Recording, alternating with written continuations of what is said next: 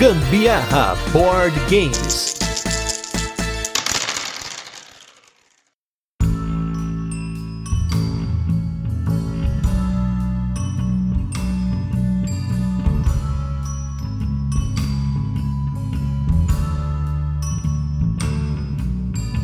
Fala galera, beleza? Aqui é Gustavo Lopes, Gambiarra Board Games, hoje com mais um Rodada dos Ouvintes, esse programa no qual nós recebemos aqui os nossos apoiadores lá do Catarse. Então, se você não apoia o nosso Catarse, não deixe de apoiar para você poder participar aqui com a sua opinião comentada por nós, quem está apresentando aqui o episódio da semana. E hoje nós vamos falar sobre um tema que é muito bacana, tem bastante coisa para conversar sobre ele de diversos aspectos, que é como apresentar os jogos para as pessoas, seja para novas pessoas, seja para pessoas que já jogam, como apresentar da forma de explicar, exemplos de jogos, então tem muita coisa hoje pra gente comentar. E quem volta aqui como padrão do nosso rodada dos ouvintes, ela que está sempre comigo aqui nessa apresentação desse podcast, Carolina Guzmão. E aí, minha gente, esse é um tema especial mesmo, muito importante, principalmente para quem não tá dentro do hobby, é legal a gente ter artimanhas aí pra gente colocar as pessoas para conhecer novos jogos, apresentar a mesa de acordo com o que a gente vem percebendo dos gostos da pessoa, né? Então a gente vai ter dicas aí dos apoiadores e a gente vai falar algumas coisinhas aqui também. Tem muita coisa que a gente vai falar hoje, vamos comentar, e a gente também vai comentar um pouquinho da nossa experiência em cima da experiência das pessoas, conforme foi aparecendo aqui os assuntos, porque tem muitos áudios hoje para vocês. Esse é um assunto, como eu comentei, bem abrangente. A gente vai poder falar muito disso. A gente tem experiências aqui de nós apresentarmos os jogos para pessoas novas, ou apresentar jogos difíceis para pessoas que não costumam jogar, para nossa família, para os nossos amigos. Então, vamos que vamos, que hoje tem papo. Quem tá ligando para começar aqui, eu tô vendo que ele tá numa outra ligação aqui. Vamos ver se ele vai conseguir falar com a gente aí. Ele que tá chegando aqui Diego Batista, manda sua braba aí. Oi, pode falar. O CEO da empresa quer falar comigo? Não, não. Não, impossível. Fala que eu tô em ligação com o Gustavo aqui pro Gambiarra é importantíssimo. Não, não, não posso pausar agora, tá? Fala pra ele ligar depois, daqui uns 30 minutos, que né, temos as prioridades aqui, por favor, tá? Beleza.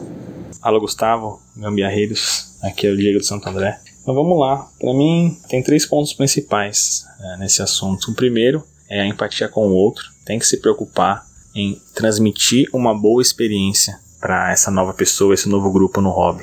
Deixar um pouquinho de lado ali, às vezes, os nossos interesses, é, de enfiar muitas vezes o, o, seu jogo favorito, né, goela abaixo das pessoas, e tentar fazer a leitura desse grupo, dessa, dessa pessoa. E aí a gente no segundo ponto, que é a escolha do jogo, né? Tentar ver que jogo ali vai se adaptar melhor com aquele primeiro contato e torcer para ser assertivo, né? Nem sempre a gente também vai conseguir fazer isso, né? Afinal, a gente tem muitos estilos e tipos de jogos dentro desses, desse mesmo estilo, né? Então é tentar levar talvez ali sempre uma variação de jogos, explicar alguma coisinha, falar, ó, esses aqui eu acho que tem mais a ver com a nossa cara, mas também tem esses aqui, o que vocês acham? Dar uma visão geral e talvez fazer uh, os outros escolherem também, né? O que desperta mais o interesse né, no, no outro também, isso deve ser é, é visto.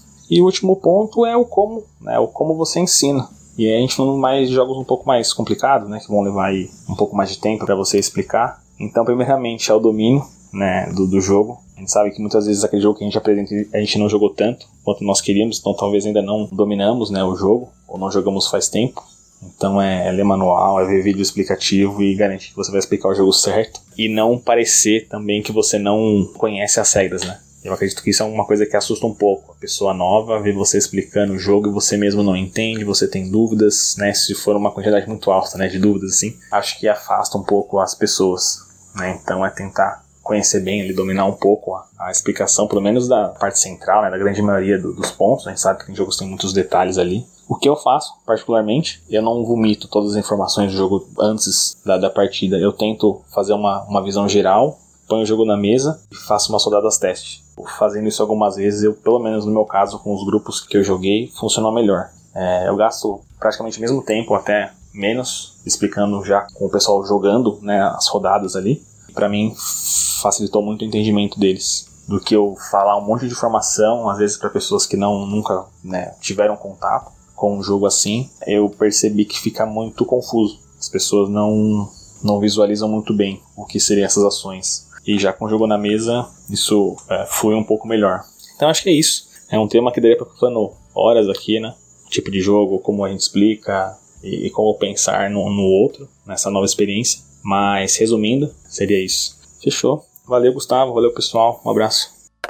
Primeiramente, queria agradecer o Diego aí por ter deixado essa ligação importantíssima para falar com a gente. Prioridades, board game sempre prioridade. Gostei dessa opção aí, essa escolha que ele fez. Mas eu acho que os três pontos que ele comentou é pra gente abrir aqui esse episódio são muito importantes. A questão da empatia é muito importante, que é algo que inicialmente talvez você não tenha, apesar de parecer ruim falar que você não tem empatia, mas eu penso muito no nosso começo daquela transição entre jogar Zombicide e jogar outros jogos, que eu realmente tentei enfiar, entre aspas, goela abaixo muitos jogos pros nossos amigos que não eram o perfil deles, mas a gente também não sabia muito o perfil deles e eu não era muito assertivo nas escolhas. Então teve muitos jogos que eu me frustrei, né? Neuroshima Rex, o Taverna, o Blood Rage, Rising Sun. Tem uma lista grande de jogos aí que eu me frustrei em jogar com os nossos amigos, mas não era o tipo de jogo que eles gostavam. Hoje a gente tem muito mais assertividade pensando neles quando vai jogar, né? A gente já pensa assim, ah, vai jogar o, a galera aqui em casa, o que, que eles gostam de jogar? Pensando no que eles gostam de jogar, a gente pega os jogos para colocar na mesa e não, ah, vou colocar os jogos que eu quero realmente jogar o meu top 1. Isso é muito importante, gente. Não é toda hora que dá para jogar essas coisas, né? Ah, não, sem dúvida. Até fica mais divertido se a gente coloca jogos que faz mais a cara do grupo que tá vindo aqui em casa, né? Ou das pessoas que vão jogar com a gente. Porque senão não fica tão divertida, né? A, a, a joga. Que senão fica aquele negócio muito. Tipo, as pessoas não têm muita, muita interação ali Fica também. forçado, né? Fica forçado, às vezes quer acabar logo e a gente vê que tem gente que acaba meio que sabotando pra acabar logo o jogo. e tal. Dispersando também, né? Também, isso é bem frequente. E aí, isso acaba que traz uma experiência ruim também, né? Então, essa visão de empatia também é legal e também acaba sendo um cuidado que a gente tem com a gente, até, né? Pra gente ter uma experiência legal com aquela mesa. Total. E também a questão do domínio do jogo é importantíssimo. Eu já fui pra mesa com pessoas que não é eu e a Carol, sem saber a regra direito e já não tive uma experiência legal pra eles, assim, né? Eu não proporcionei uma boa experiência. Porque acontece. Às vezes a pessoa quer jogar o jogo, insiste em jogar, mas é um jogo que você não tá lembrando, faz tempo que não joga, né? Agora, isso é uma experiência que é lógico, com o tempo você acaba pegando, né? Eu sempre falo pro pessoal, ainda mais esse ano a gente jogou mais de 200 jogos diferentes, mas acho que mais de 250 jogos diferentes, apesar de não ter jogado 250 novos, mas teve muitos jogos novos. Eu expliquei a maioria desses jogos, então a gente aqui já tá começando a pegar o jeito de às vezes pegar o jogo, que faz tempo que não joga, coloca na mesa com o manual, já reexplica rapidinho e já joga. Hoje mesmo, na gravação desse cast, a gente pegou pelo menos três jogos, fazia algum tempo que a gente não jogava eu e a Carol, dois deles fazia muito tempo mesmo, e não são jogos comuns de se jogar, que é o caso de um jogo que chama Yunu, é um jogo totalmente lá do B, que a Carol mesmo escolheu pra gente jogar, e também o Pocket Mars, que fazia mais de um ano e meio que a Carol não jogava comigo, e na hora ali, pegando o manual, a gente olhando rapidinho ali, tipo, em menos de 10 minutos, a gente já pegou o jogo de novo, mas por ser um jogo simples, né, os dois jogos eram relativamente simples, e a gente já ter jogado uma vez já ajuda, mas acho que a experiência de explicador, de entendedor e de jogador influencia também nessa hora, que é diferente de uma pessoa que nunca jogou nada, é ruim você estar na mesa gaguejando na hora de explicar a regra, né? Ah, é, eu acho que fica chato até pra quem tá ouvindo, né? Esse negócio de você aprender Não, ali principalmente na pra hora. pessoa, né? Não, sem dúvida. É ruim pra quem tá explicando, que eu acho que gera um climinha meio chato ali também. Uma ansiedade Uma também. ansiedade, com, com certeza, mas pra quem tá ali ouvindo, aprendendo como é que se joga, eu acho que fica muito chato mesmo, bem moroso esse negócio. Então, quando você vai apresentar um jogo pra alguém, eu acho que é bem legal você ir um pouquinho mais preparado, levar coisas assim que sejam do gosto da mesa que tá jogando ali com você, mas principalmente que você saiba explicar, já tenha jogado antes ou ao menos se preparado pra isso, né? Daqui a pouquinho a gente vai falar mais de experiências com explicação, mas agora vamos com o nosso segundo ligante do dia aqui, nosso ligador Bruno Matias, que vai comentar um pouquinho da experiência dele em apresentar jogos, o que, que ele acha, o que, que é importante pra você que tá nos ouvindo, pegar de dicas e ele vai trazer aqui pra vocês algumas delas.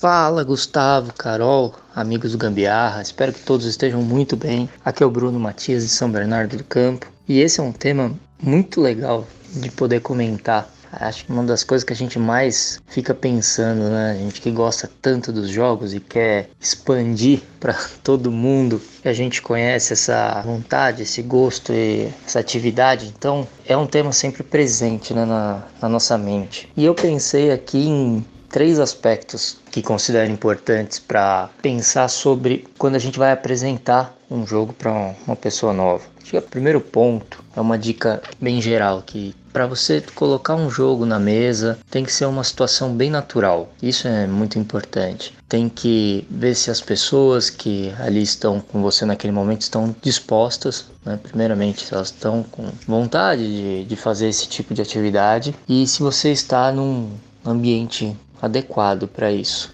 São duas variáveis muito importantes para poder fazer aquele momento acontecer. Não adianta forçar se as pessoas não tiverem naquela vibe de jogar e não adianta até todo mundo querer, mas não ser o ambiente adequado para isso. A chance de dar errado é enorme. O segundo aspecto dos três é poder pensar na gente mesmo, a gente que vai apresentar, a gente que vai explicar, o jogo, quanto a gente se conhece, quanto você sabe da sua própria experiência, dos seus próprios gostos e também da sua própria disposição ali naquele momento para explicar, para apresentar, porque isso muitas vezes requer que você jogue algo que não seja na, o jogo da sua maior preferência ou mesmo um que você não está com tanta vontade naquele momento. Mas se é para apresentar né, para pessoas que nunca jogaram, você tem que estar tá disposto, às vezes, a não. Você não vai colocar algum Raven na mesa esse dia e provavelmente vai acabar colocando um Ticket Ride, um King Domino.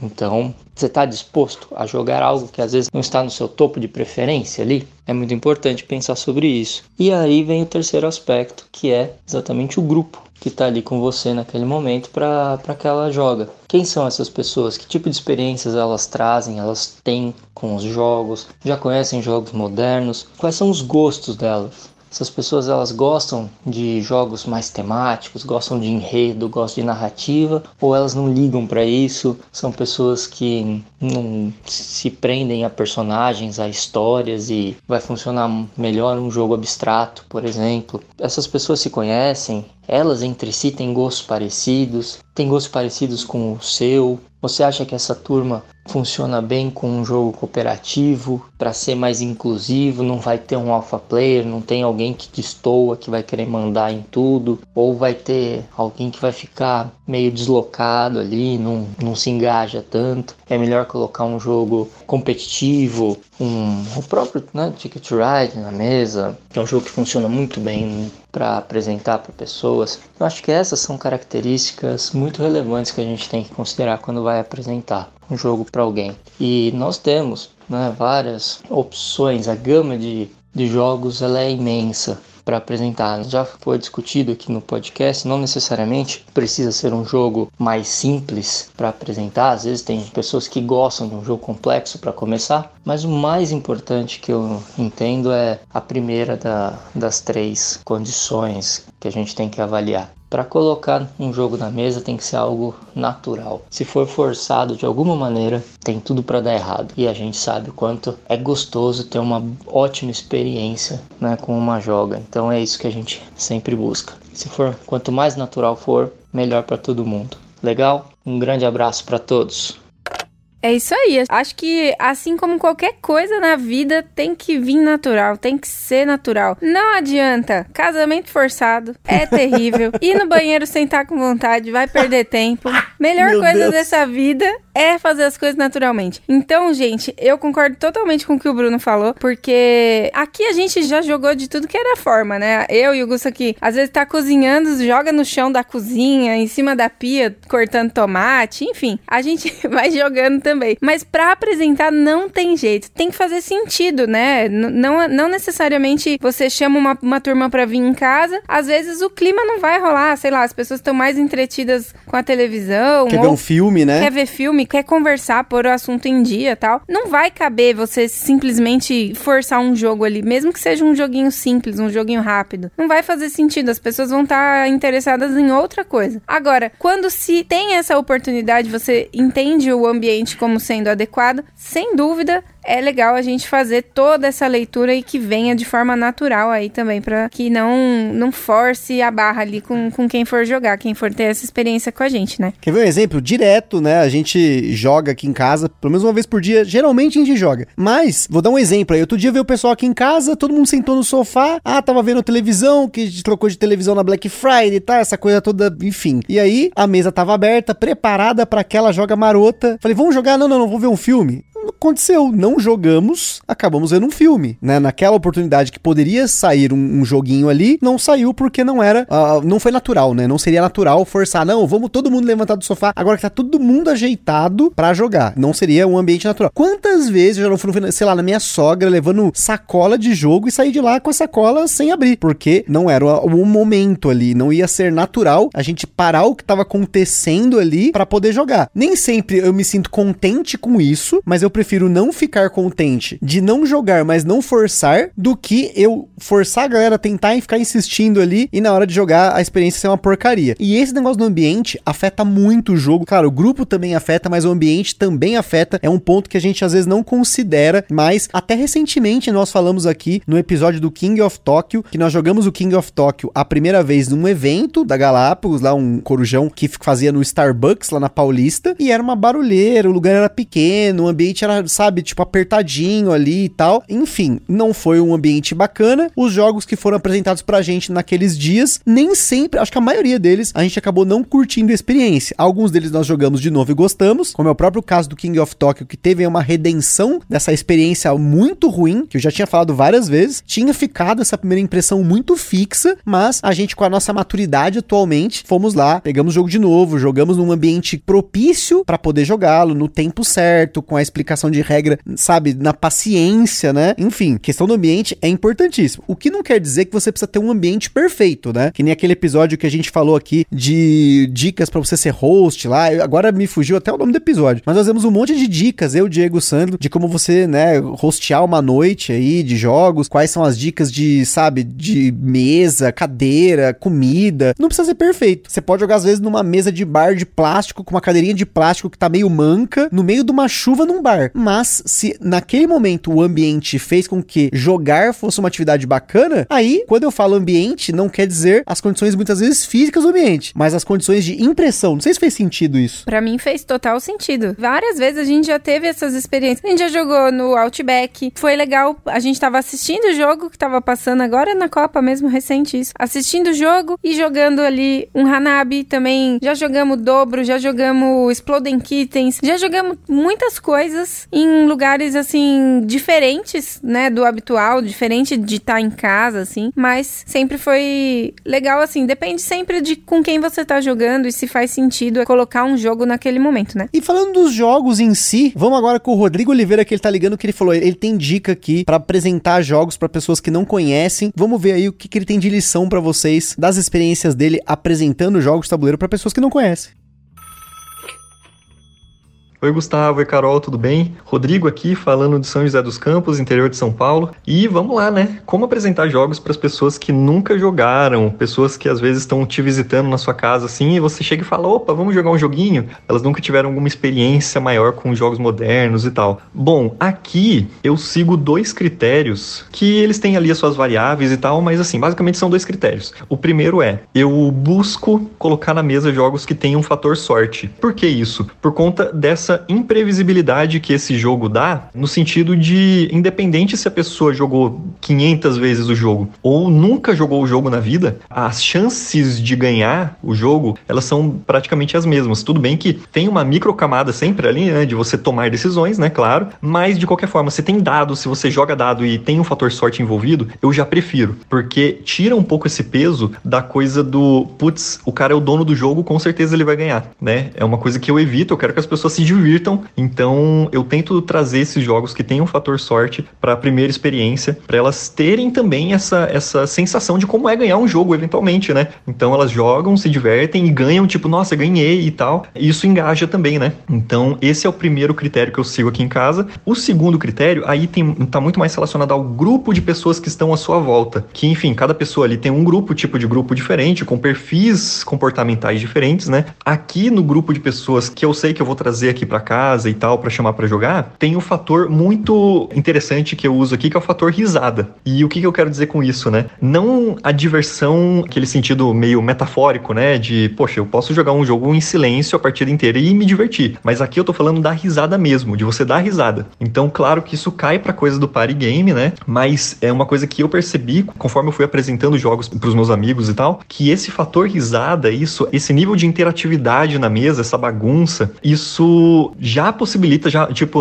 o jogo mal acaba e aí a galera já tá falando, putz, quando que a gente volta aqui de novo para jogar? Enfim, é, quero conhecer outros jogos e, e, tal. Então, eu tenho alguns jogos aqui nessa, nessa esfera, né? Esfera do The Resistance da vida, Trail by Trolley também, que é daquele do Dilema do Bondinho lá, é, o próprio Coop, né? Então, o Magic Maze também. Então, eles geram essa, esse nível de interação em que vai acontecer alguma coisa, alguma briga, alguma piada, alguma coisa engraçada, enfim, que vai fazer com que as pessoas se engajem e queiram jogar mais, jogar outros jogos, né? Se divertir também. Então, eu acabo seguindo esses dois critérios. Não é sempre, eu acho que varia muito também com, como eu falei, com o perfil de pessoa que você vai trazer para jogar. Eu não, eu não jogo, por exemplo, esses jogos de dar risada, de piadoca com os meus pais. Eu apresentei, eu, eu fui pro outro caminho quando eu fui apresentar jogos de, de tabuleiro para eles. Eu fui mais pra coisa dos puzzles, coisas para exercitar o cérebro de alguma outra maneira, assim. Então, acho que varia muito, mas no geral, para chamar amigo assim para casa, é esses dois critérios: sorte e risada, piada, brincadeira. E, esses dois critérios aí que mais fazem com que as pessoas queiram voltar para jogar mais. E eu acho que é isso, né?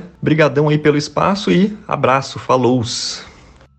Essa questão do fator sorte, para mim, é importantíssima, porque acho que quanto mais as pessoas jogam os jogos de tabuleiro, mais elas criticam muitas vezes o fator sorte nos jogos. É claro que existe o fator sorte na entrada e na saída dos resultados. Existe uma diferença nisso, né? Porque a gente já discutiu isso num episódio que a gente falou sobre sorte nos jogos de tabuleiro. Mas acho que no geral, por exemplo, você pega o King's Gold. King's Gold é um jogo que a gente sempre apresentou para as pessoas, né? Primeira vez que a pessoa tá jogando alguma coisa, o primeiro jogo de todos sempre foi o King's Gold. E jogos como Lhama, o próprio dobro, tem sido uma boa experiência. Claro que, como o próprio Rodrigo falou, existe uma camada nesses jogos? Existe. Se você pegar um Homem Batata, esses jogos de vaza, de climbing, né? Esses carteados, eles têm uma camada de você contar carta muitas vezes, você ficar de olho nas probabilidades, mas para muita gente isso não vai ser assim, um negócio evidente na primeira vez que vai jogar. Então, o que vai importar ali naquele momento é o gosto do jogo, né? Um Bonanza, por exemplo, né? Tem sorte também envolvida na compra das cartas, mas você pode manipular isso e fica fica muito claro para as pessoas. E aí o fator risada, que é, a, a, no caso, a negociação no meio do Bonanza lá, de você ficar fazendo aquela feira livre, é muito legal. Então, uma dica em cima do que o Rodrigo falou para mim, que encaixa nesses dois critérios, é o Bonanza. Porque ele tem o fator sorte da compra das cartas e de como as cartas saem, e ao mesmo tempo tem o fator risada na hora de você negociar esse monte de carta. Não sei se você tem alguma aí dica em cima desses critérios aí do Rodrigo. Não, achei super bacana essa ideia que ele tem aí de como atrair as pessoas para a mesa, né? Porque com certeza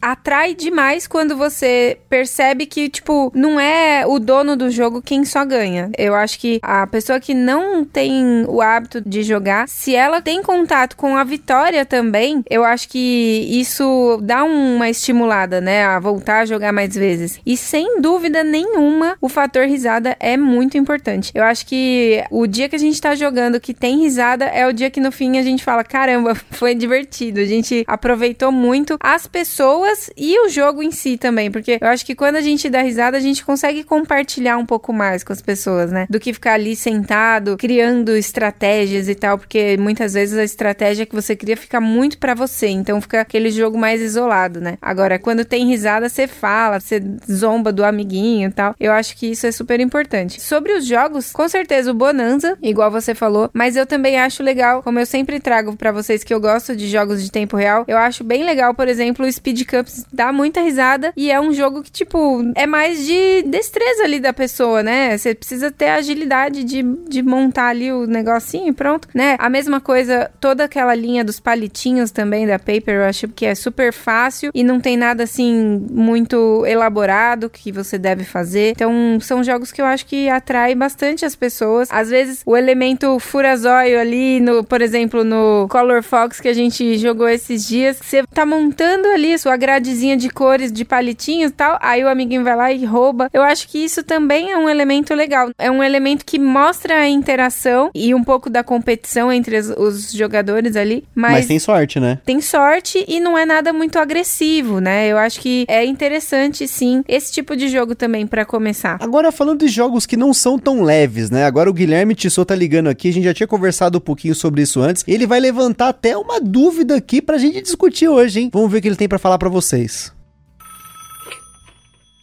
E aí, gambiarristas e gambiarreiros, aqui é o Guilherme Tissot de Passo Fundo, Rio Grande do Sul. Apresentar jogos de tabuleiro é um assunto que eu acho muito complicado. Eu acho que daria para fazer uma análise aqui de várias horas só sobre esse assunto e tentar entender o que que dá certo, o que que não dá. Ter o feedback de pessoas que entraram no hobby, por que que entraram, o que que gostaram. E uma coisa que a gente não costuma ter que é o feedback das pessoas que não entraram. Por que que elas não entraram? O que que aconteceu? O que que elas não gostaram? Isso seria muito interessante. Isso ajudaria bastante a gente. E na maioria das vezes, assim, a primeira impressão, eu acho que é a que fica. Então, é essencial que a gente acerte uh, o jogo desde a primeira vez, porque se a gente erra na escolha, talvez aquela pessoa nunca dê uma segunda chance. Para quem vai apresentar, é muito importante que a gente entenda o que, que as pessoas buscam em um jogo, qual a experiência delas anteriores com, com jogos, inclusive jogos digitais. A gente vai decidir se a gente vai colocar um jogo parecido com aquilo que ela já conhece, né, manter ela na zona de conforto, ou se a gente vai apresentar algo diferente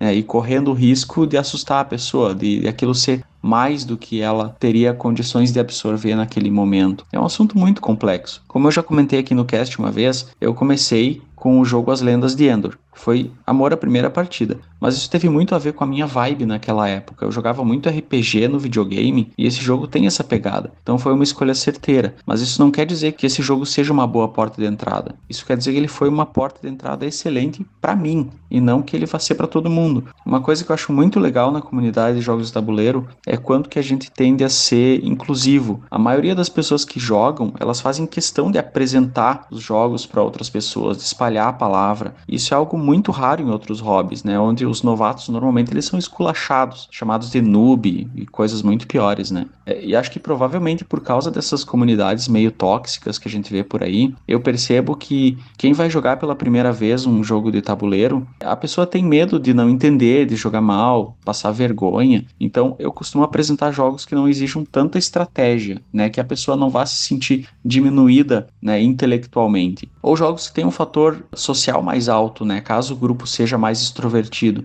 E aí isso depende da gente. A gente tem que perceber o que que aquele grupo vai receber bem. Os jogos que eu tenho a maior taxa de sucesso são o Jamaica, o Caruba, Dixit, The Resistance e Código Secreto. É muito raro eu apresentar esses jogos e as pessoas não pedirem para jogar mais uma ou duas vezes na sequência. Porém, o meu problema não é apresentar jogos. Né? Eu acho que eu tenho um sucesso grande apresentando jogos, a maioria das pessoas gostam, mas o que me frustra mesmo é que eu não consigo fazer as pessoas darem aquele segundo passo, sabe? Aquele joguinho assim que já não é mais tão leve, aquele assim, aquele euro, um eurozinho leve, um eurozinho médio, ou até um jogo mais temático, né, um Ameritrash mais, mais tranquilinho, de boa. Eu tenho muita dificuldade nesse segundo passo. Normalmente as pessoas acabam querendo ficar nesses joguinhos leves. Eu não consigo fazer elas elas se interessarem por um jogo um pouco mais complexo. Às vezes eu falo, ah, esse jogo leva uma hora, uma hora e meia. As pessoas já se assustam. Não, não quero investir todo esse tempo nesse jogo, né? E quando eu consigo colocar um jogo desses na mesa, eu percebo que essas pessoas elas não se empolgam. Ou elas acham que ficou complicado demais e logo já querem voltar para os joguinhos mais simples. Porque ali é a zona de conforto delas. Elas não querem subir mais do que isso, né? Então, o grande questionamento que às vezes eu paro e, e fico pensando, será que é bom assim a gente começar já por esses joguinhos tão leves? Será que não é melhor a gente já começar metendo o pé na porta e se a pessoa gostar, gostou, maravilha, se não gostar, tudo bem,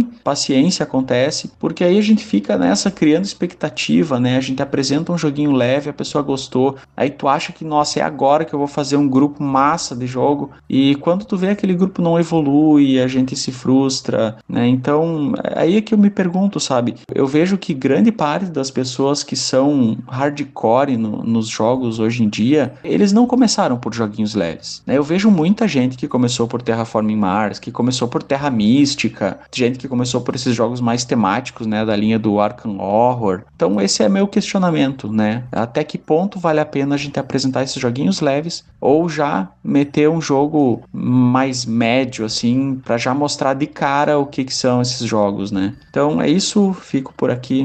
Um abração, tchau.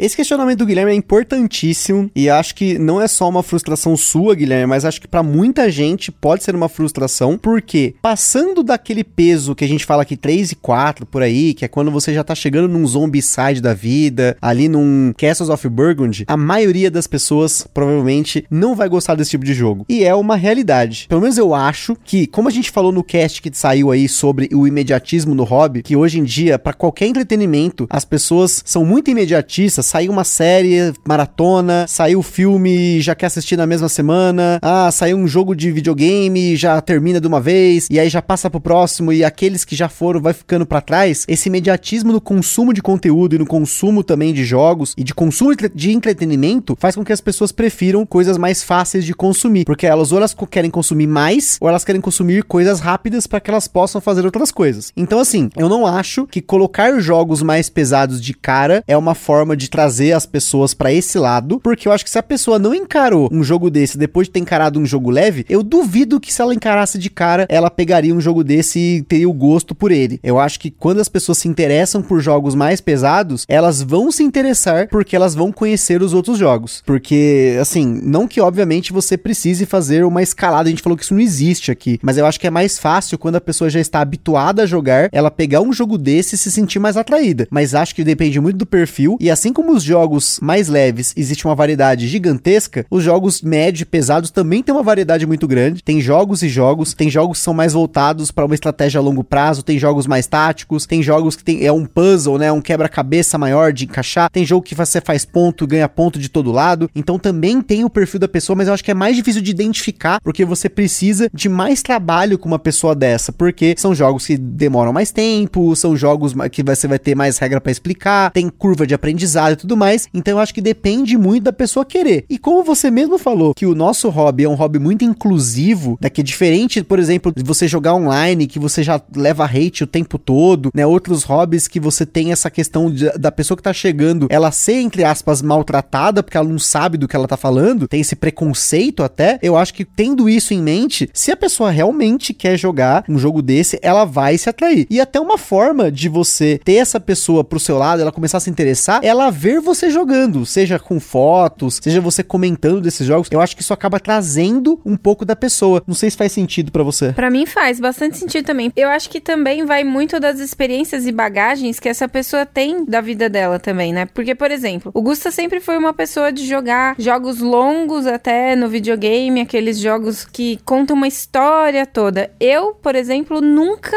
gostei desse tipo de jogo. Sempre tive videogame em casa desde a infância. Ela pula cena, gente. Isso é um absurdo. Não, ela pula eu, cena. eu pulo ceninha, eu não gosto desse negócio. Eu, num jogo de tabuleiro, eu gosto de me sentir imersa no cenário do jogo e tal. Agora, num jogo de videogame, eu não gosto daquelas historinhas, aquela falação toda. Às vezes é um filminho que você assiste. Eu gosto mais da parte de ação, de começar a jogar. E eu sempre tive videogame em casa, mas o meu negócio era jogar, por exemplo, Super Mario, jogava Sonic, jogava Juju. Não sei se vocês já ouviram falar do macaquinho lá. Adorava esse tipo de jogo. E o Gusta sabe, eu pegava cada uma das moedinhas Gente, do agonia, Sonic. que agonia, meu Era Deus. cada uma. Aí eu voltava pra pegar mais moedinha e tal. Mas assim, era uma coisa, uma ação minha ali, um negócio que eu tava fazendo. Já quando eu tava injuriada, não queria jogar o jogo de forma bem detalhada, eu ia correndo a fase inteirinha. Eu já conhecia cada um dos cantos de cada uma das fases. E aí eu ia passando rapidinho e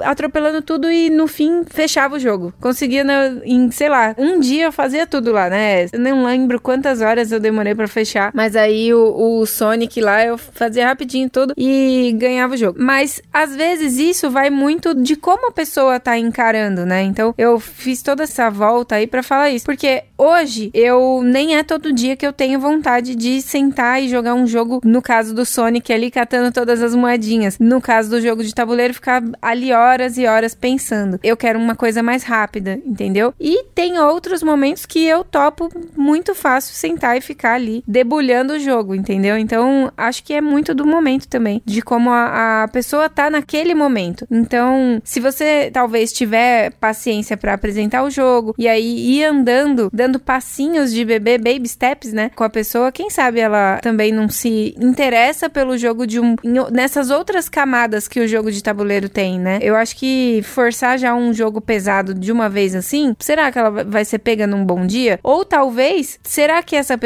é o tipo de pessoa que gosta disso, assim? Cê, vocês conhecem os seus amigos que vão pra mesa com vocês, né? Que convivem ali com vocês, que é um potencial pra mesa, mas eu acho que isso que é importante. Se você sabe que é uma pessoa tipo o Gusta aí, que gosta de negócio ali que fica um tempão desenrolando, vai que ele gosta, vai que curte um, um jogo desses, né? É uma pessoa que gosta muito de ler, sei lá, às vezes um jogo campanha pra ela, que é um negócio que vai, né, cada hora abrir um negócio diferente, pode ser que seja interessante, não sei, cada um que vai perceber as pessoas que estão aí ao seu redor, né? É difícil, mas eu entendo essa frustração, viu, Guilherme? Eu entendo que nem a Carol falou, até que em casa muitas vezes eu tenho essa frustração. Ainda esse ano, por exemplo, é um ano que a gente mal jogou jogos pesados pro meu gosto. A gente jogou muito menos do que eu gostaria, muito menos jogos do que eu gostaria, mas foi o momento. A gente tá numa fase de transição, de pandemia, das coisas acontecendo. Então, provavelmente no futuro, isso possa melhorar ou possa mudar até a minha vontade. Então, é uma questão muito de paciência. Eu acho que, de novo, a gente tem esses jogos parados na estante, a gente olha para eles, quer jogar, mas não vai ser aquele momento. Pode ser que leve anos para você jogar aquele jogo. É claro que é ruim você comprar um jogo para levar anos para jogar ele, né? Mas eu acho que minimamente você tem que se conhecer e conhecer as pessoas que você joga. E é claro, de novo, que né, desde o começo a gente tá falando aqui, jogar os jogos que a gente quer nem sempre é o que a gente vai fazer. Mas aí acho que vai do seu objetivo e a Amabile agora, que vai, a Amabile que tá sempre presente aqui, ela vai falar exatamente um pouquinho sobre isso, sobre perfil versus o objetivo de você que tá apresentando os jogos.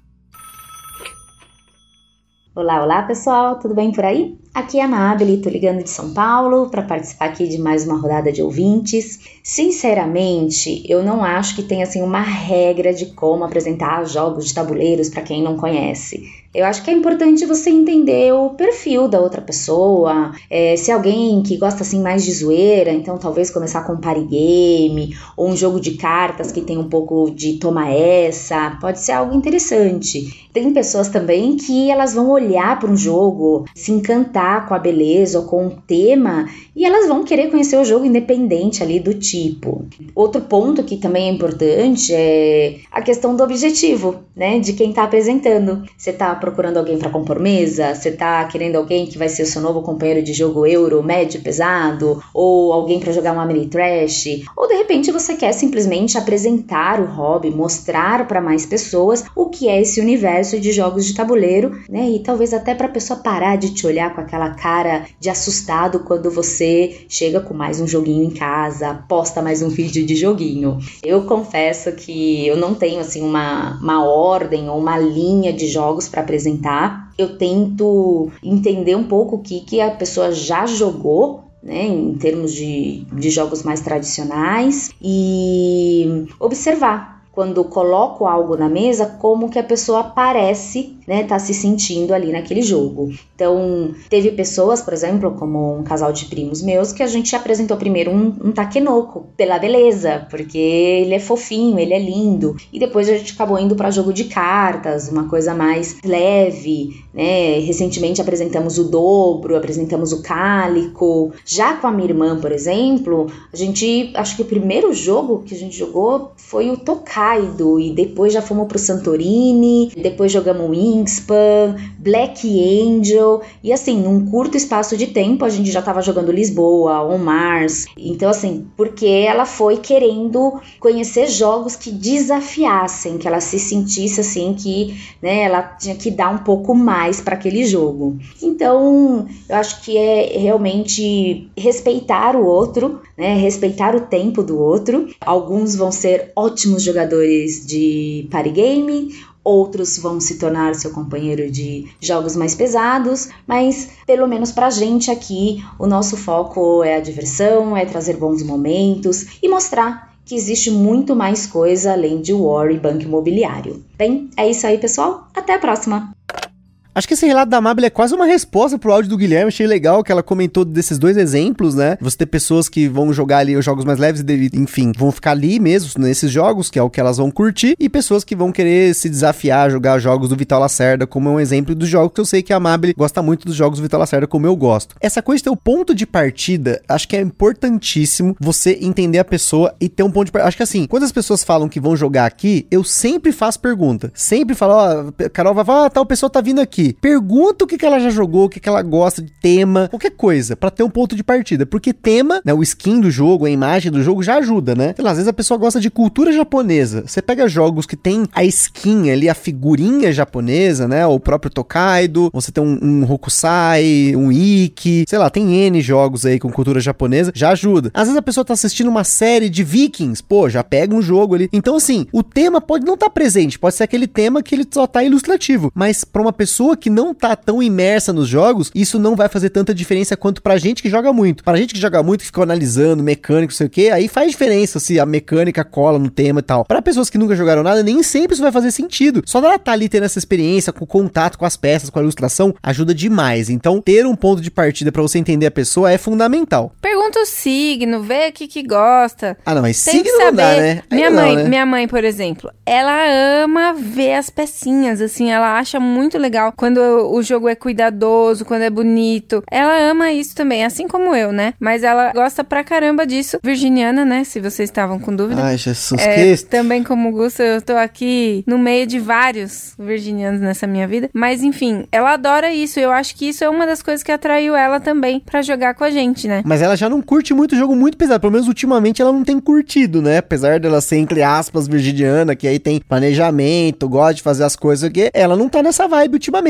né? Isso realmente é uma, uma questão que, que, que é importante. Não, que é importante a gente perceber como que tá a pessoa naquele momento, né? Que nem a gente tava falando aqui agora. Esse ano foi um ano difícil, eu trabalhei muito, estou trabalhando muito. Então eu tenho chegado em casa muito cansada. E aí, às vezes a gente não rola um jogo tão pesado. A mesma situação tem acontecido com a minha mãe. Então, enfim, um ano bastante complicado. A gente acabou que jogou jogos mais pesados menos vezes. E a minha mãe, como ela não é, ela joga com a gente regularmente, mas não é aquela frequência tanto quanto eu e o Gusto aqui em casa. Então, quando a gente vai jogar com ela, a gente sempre opta por alguma coisa mais médio leve. Então fica mais uma dica para vocês aí, até para quem tá em dúvida de jogar com a sogra, com o sogro, pensa nisso com seus pais, vê o momento deles. Será que eles querem? Que eles vê você jogando, falando de jogo, começa a interessar. Pode acontecer. Nunca se sabe, nunca subestime as pessoas, sempre fique de olho. E agora, quem tá vendo aqui é o Elton Leandro, ele também tá dando mais dicas para vocês, exatamente seguindo aí na sequência da Mable, porque você sabe que as pessoas ligam aqui para completar uns aos outros, propositalmente ou não, não sei. Né? A ordem dos fatores será que altera o produto? Provavelmente sim. Então vamos ver aqui o que o Elton tem para vocês de dicas para apresentar os jogos para as pessoas.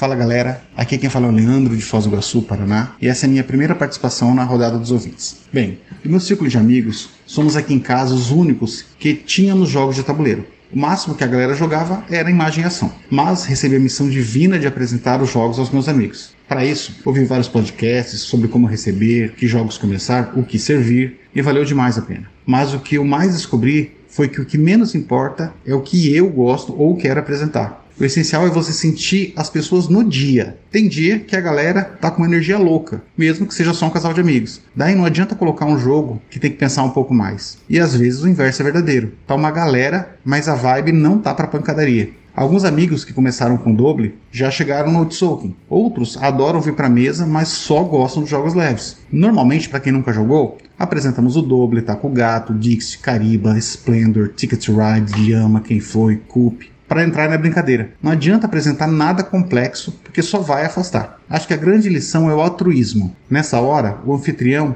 é o que menos deve ser destacado na mesa. O importante é sentir a vibe do pessoal no momento e não ter o menor problema em voltar para a estante um jogo que é a sua paixão, mas que não pegou para aquela galera. Em resumo, eu sigo basicamente esse roteiro. Primeiro, sentir a vibe do pessoal naquele dia para escolher o jogo. Outra coisa é ir aumentando aos poucos o nível de complexidade para não assustar. Também acho legal não incluir todas as regras se é a primeira vez que as pessoas têm contato com o jogo. No Splendor, por exemplo, eu não coloco as fichas amarelas na primeira vez. Achar o link de mecânicas, de tema entre um jogo e outro a ser apresentado e outro já jogado é outra dica que dá muito resultado. É importante também ter consciência de que um jogo, por mais maravilhoso que seja, não é para todo mundo. E para finalizar, acho imprescindível ter flexibilidade, seja para mudar de jogo, seja para deixar um novato refazer uma jogada errada, seja para perceber que o pessoal já cansou. Enfim, acho que está dando certo. Meus amigos o tempo todo mandam mensagem se convidando para jogatina lá em casa. Eu e meu companheiro adoramos isso. Sinal de que a gente está fazendo certinho. Um abraço, Gustavo, Carol, galera do Gambiarra e bora colocar o povo para jogar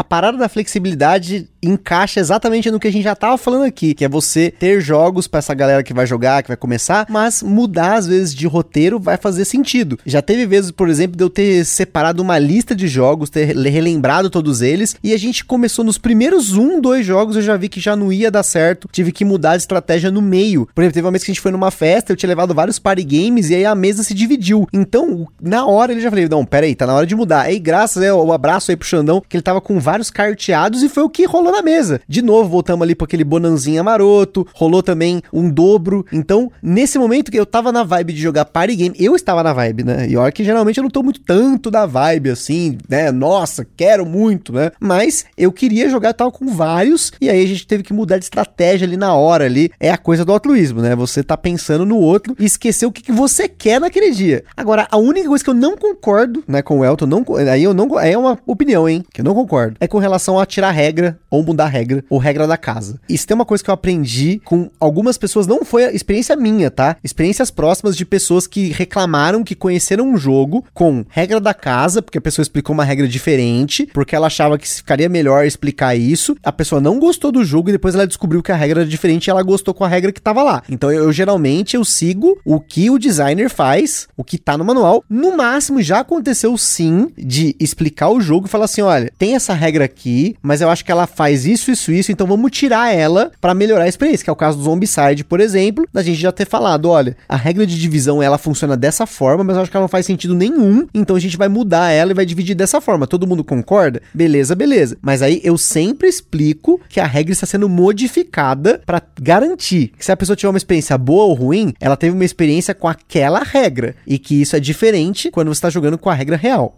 É, eu acho que faz sentido, tipo, pra começar, não, não colocar expansão, né? Senão. Total, aí, total. Aí o negócio muda de figura, né? Mas eu acho legal, sim, essa parte de. Não que você vai só dar a sua regra da casa, mas explicar que a regra de base é essa, mas talvez por conta de ser a primeira vez tal, a gente pode jogar assim. O que, que vocês acham, né? Sendo de acordo com todo mundo, eu acho que é legal. Mas eu concordo bastante com isso, assim, que tem que sentir a energia da, da galera que vai jogar, né? Às vezes vezes é. No dia, né? E no, no dia. No dia, exatamente. Às vezes você tá ali e tal, tipo, tá uma vibe meio pesada. Não vai rolar um jogo que seja muito estratégico tal. Ou agressivo, né? Ou agressivo, piorou até. Então, né, alguma coisa que dê uma melhorada no ânimo tal, mas enfim, alguma coisa que seja mais suave. Enfim, sempre sentir como é que vai a turma que vai jogar com vocês. Eu acho que isso é extremamente importante para ter uma boa lembrança até de como foi a experiência com o jogo, porque tudo se resume em lembranças, em memórias, né? E gente, esse negócio da expansão, essa bola que a Carol levantou, acho que ninguém vai levantar hoje, e essa bola é uma denúncia importante. Isso tem que tomar muito cuidado você que gosta de jogar com expansão, porque eu conheço vários relatos de vários Voldemorts que eu não posso nomear aqui, que já proporcionaram uma experiência ruim para pessoas que eu conheço por ter colocado expansão de cara, já ter explicado o jogo com expansão e aí quando a pessoa foi comprar o jogo, ela descobriu que a expansão não tinha no Brasil o jogo era diferente. Isso é importantíssimo para você que tem muito jogo, que importa jogo, tem jogo usado, pegou não sei aonde, Ludopia, sei lá.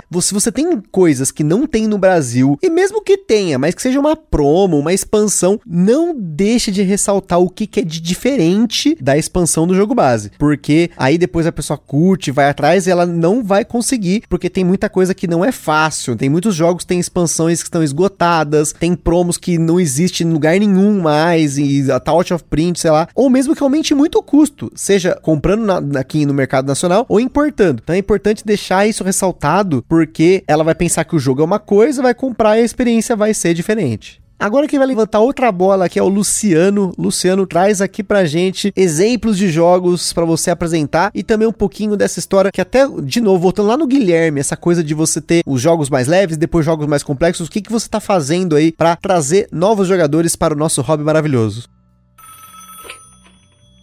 Olá, Gustavo. Olá, Carol. Ouvintes do Gambiar, tudo bem? Eu sou o Luciano Scheffer, sou o marido da Érica. A gente é aqui de Santo André, a gente é vizinho da Bravo Jogos. Bom, a gente é o tipo de cicerone que gosta de apresentar jogos, né, para quem a gente visita, para quem vem visitar a gente. Normalmente a gente começa com, com jogos mais simples para ver se o pessoal gosta do hábito de jogar, né? Ticket Ride sempre vai bem, o River Dragons também sempre vai muito bem porque fica bonito na mesa e é bem divertido, né, quando você tem bastante gente. O Seven Wonders também a gente costuma, o Arquitetos, né? A gente costuma botar na mesa para quem é novato, para ele sentir se se curte o lance de jogar ou não. Claro, a família da Pepper Games, Bandido, Cariba, Taco Gato, quem foi, são ótimos também para iniciar, né, a galera. E depois que a gente mostra se o pessoal gostou, né, do, do hábito de jogar, a gente começa a tentar descobrir que tipo de temas que elas gostam e tal, das pessoas, e, e vai mostrando jogos mais difíceis, né. Isso independente para familiar, a gente já viciou nossos pais, minha mãe joga bastante, minha irmã adora jogar, meu sobrinho adora jogar, né. Então, a gente começa pelo básico e depois vai subindo de nível, né? Outro cuidado que a gente tem também é como a gente tem mais hábito de jogar, a facilidade para a gente acabar vencendo a partida é maior. A gente tenta nessas explicações orientar o melhor caminho para o visitante, né? Para ele conseguir desempenhar um, um, uma boa partida, né? Para ele se divertir jogando, não só apanhar, né? Porque é muito chato só ficar apanhando. A gente tem uma máxima aqui de que quem explica não vence e normalmente dá certo. Se você vencer é que você explicou errado. E conforme a gente vai subindo o grau de dificuldade, por exemplo, com a nossa família, nossos pais, os pais da, da Érica, minha mãe, minha irmã, a gente já conseguiu colocar na mesa um Arnak, um Red Cathedral, um Ganges, vai muito bem com eles. Porque a gente foi subindo aos pouquinhos, né, os níveis de jogos e tal, e, e sentindo que eles gostam. Mesmo com amigos nossos também, já chegamos a colocar o Tabernas, Brasil, e, e rodou muito bem. Então, o, o que eu sugiro é subir aos níveis, aos poucos, o nível do jogo, né? Sentir se a pessoa está se divertindo, tentar ser um bom anfitrião, explicar as melhores possibilidades para a pessoa desempenhar uma boa partida, a primeira, e tem funcionado, tem funcionado. Normalmente a gente seguindo por esse caminho tem funcionado. As pessoas têm, a maioria das pessoas tem é, voltado para jogar aqui com a gente mesmo, pessoas que não tinham o hábito. Enfim, é isso. Um abraço para todo mundo e até a próxima. Tchau, tchau, gente.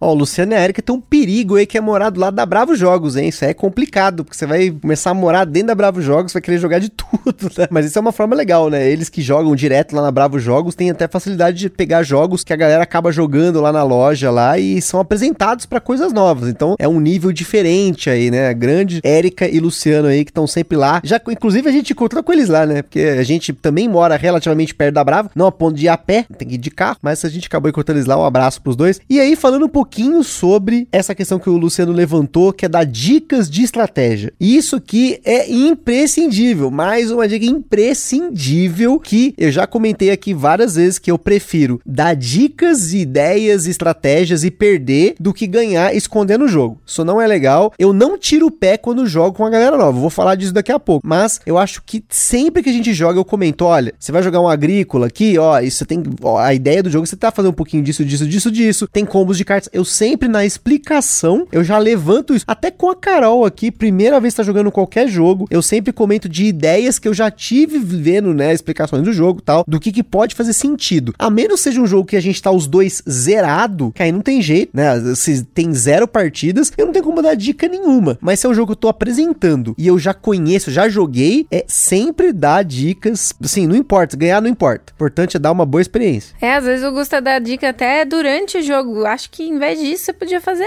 isso, tal, Tipo, sabe? isso aqui não faz sentido. É, às vezes ele me dá umas diquinhas assim e, é, eu acho que é importante até pra ampliar a visão pro jogo, né? Mas com certeza pra até, né, falando ainda do que o Guilherme tinha falado, talvez seja uma, uma estratégia boa aí, né? De você utilizar, que é dar dicas de estratégias quando você for introduzir um jogo mesmo, porque às vezes a pessoa pode não se sentir capaz de jogar. E aquela coisa que o Guilherme mesmo tinha dito também sobre a, a comunidade ser acolhedora, mas a pessoa ainda não tem aquela experiência, não sabe como é realmente a comunidade do board game, né? E aí pode achar que vai ser intelectualmente inferior. Eu já tive essa experiência de sentir que eu estava ali sendo a mula na joga, todo mundo ali pontuando altamente bem e eu ali a mula lá, lá atrás. Mas enfim, eu acho que isso é muito da maturidade de cada um, da, de como todo mundo já tem absorvido os, os jogos que consome, enfim. Eu acho que essa dica aí foi bem legal que você trouxe hoje pra gente conversar aqui. Porque dar dicas de estratégia faz um pouco de diferença, sim, vira uma chavinha diferente aí na cabeça das pessoas. Até porque pode assustar a pessoa que tá chegando, ver aquele tabuleiro com um monte de informação. Isso acontece com jogos mais complexos, né? Você vê aquele monte de peças. Às vezes o jogo nem é tão complexo assim. Um exemplo recente, né? O Paris. Paris do Wolfgang Kramer e também do Michael Kisling. É um jogo bonito, mas ele tem um monte de peça, um tabuleiro imenso, ele enche a mesa. E aí acho que numa primeira vista, quando a pessoa vê aquele jogo, ela, ela assusta. Até a Carol, fazia tempo que a gente não jogava, ela olhou o jogo e falou: caramba, nós vamos jogar isso. Eu não queria jogar nada complexo hoje. E aí, no final das contas, não só o jogo era mais simples do que ela tava pensando que era, mas aí vem também de você tá absorvendo na hora. Se eu não tivesse pego um negócio que ela começou a fazer durante o jogo, que ela pegou mais rápido do que eu, eu ia teria perdido e tinha perdido feio, porque eu não tinha pego uma estratégia que ela começou a fazer. Ainda bem que não foi tarde demais, porque começou ela arrebentando de ponto. Eu falei, meu Deus, que máquina de ponto é essa? E aí que eu enxerguei o outro lado. Então tem muito disso, da facilidade que você tem às vezes de reagir, de prestar atenção no jogo e de enxergar o que o outro jogador tá vendo, de enxergar estratégias. Tem jogos que isso é muito opaco. Não é simples de você conectar as peças e ter uma boa pontuação. Os jogos às vezes complicam isso para que você não enxergue alguma coisa que você só vai enxergar com mais partidas. Então, por isso que essa coisa de você dar dica tem que ser e você não tem que se importar, inclusive, de dar dicas durante o jogo. Quando a pessoa tá fazendo uma ação que é obviamente muito ruim, quando você dá essa dica e fala: olha, isso aqui não faz sentido, se você fizesse isso, você ganharia mais. Eu sei que isso pode frustrar outras pessoas na mesa, já me falaram isso também. Ah, mas você deu a dica para aquela pessoa, ela ganhou. Mas assim, tem que dar condição para todo mundo. Não adianta você ir pra mesa para apresentar o jogo e querer competir, querer arrebentar, né? Mas também preciso falar uma coisinha aqui. Que nem no jogo que a gente jogou lá no, no Fest, o Sandro até falou assim: tem certeza que você vai levar esse leilão? Falei, não, vou levar sim, vou, vou querer esse leilão aqui sim, pro hack. A gente tava jogando hack. E aí, no fim, aquele leilão para mim fazia muito sentido. É que não tinham visto o que eu tava montando ali no meu set collection de peças e tal que eu tava fazendo. E aí, por fim, fui eu quem ganhei o, o jogo. Tudo por causa daquele leilãozinho que eu peguei, que não fazia sentido para quem não estava realmente vendo o que eu tava fazendo. Mas aí que tá, aí tem uma grande diferença, que você tá falando de uma mesa em que todo mundo já tinha jogado o jogo várias vezes, e aí o que o Sano tava te dando não era dica, o Sano estava blefando, gente, ó, o Sandro do Borzenburg, um abraço aí pro Sandro, ele é um cara que na mesa, ele blefa, ele é ruim, hein, ele é competitivo, então aquilo que você achava que ele tava te dando dica, ele tava querendo te passar a perna, fica a denúncia aí. Que salafrário! Fui pega aqui, fui tapeada, tava Foi até tapeada? agora achando que ele tava querendo cuidar de mim, da minha opção Não, que eu estava fazendo. nem um pouco. Ah, Sandro! E tava interessado. É, o cara é cabeça, já jogou. Então, assim, aí é um outro nível, tá vendo? A gente tá falando de uma mesa de um jogo que é o Hack, a gente já tinha jogado. Eu, a Carol, já tinha feito até podcast aqui. O próprio Sandro já fez resenha. A esposa dele e ele já jogaram muitas vezes. Então, era uma mesa que os quatro já sabiam o jogo, já sabiam regra, já tinham jogado muitas vezes o jogo. Aí é um outro nível. Então, quando você acha que é uma dica, é na verdade o metagame, que é aquele jogo dentro do jogo, aquele jogo mental, aquela brincadeira. Mas eu acho que o metagame, isso é algo que você só pode fazer quando você tá jogando com pessoas experientes e que já jogaram o jogo. Senão, acho sacanagem. A pessoa te dá uma dica pra te zoar na mesa, né? Aí não, não dá. Não, pra iniciar não tem nem como, não. Mas, poxa, Sandro Campagnoli, ai, Tá que vendo? danado. Agora, falando ainda de estratégia, se eu chamar o Evo, que também tá sempre presente aqui, ele vai falar um pouquinho até com a experiência dele jogando com o pai dele e tudo mais. Vamos ver aí o que, que ele tem pra falar pra vocês de apresentar os jogos para as pessoas. Fala, gambiarreiros! Aqui é o Evo, de Maceió, Alagoas, e uma das coisas que eu gosto de fazer para apresentar os jogos para o pessoal é tentar explicar as regras numa sequência lógica, que mecanicamente e tematicamente faça sentido, para tentar facilitar com que eles assimilem melhor não só as regras, mas também que o, o encadeamento delas na estratégia também faça sentido. Até para eles não ficarem perdidos na primeira partida, né, que normalmente é mais complicada de você entender como é que vai usar uma estratégia boa para poder vencer e coisas do tipo. Já quando eu jogo com o pessoal que não tem costume de jogar, como a minha esposa, minha sogra, irmã e alguns familiares, inicialmente eu tento escolher um jogo que o tema seja agradável, que seja do conhecimento deles. Um exemplo que eu gosto de usar são os jogos que eu joguei com meu pai, que são carteados, card games, né, como o Dobro e o Pega em 6, e jogos com tema que ele tem bastante afinidade, que foi o Rallyman GT e o Camisa 12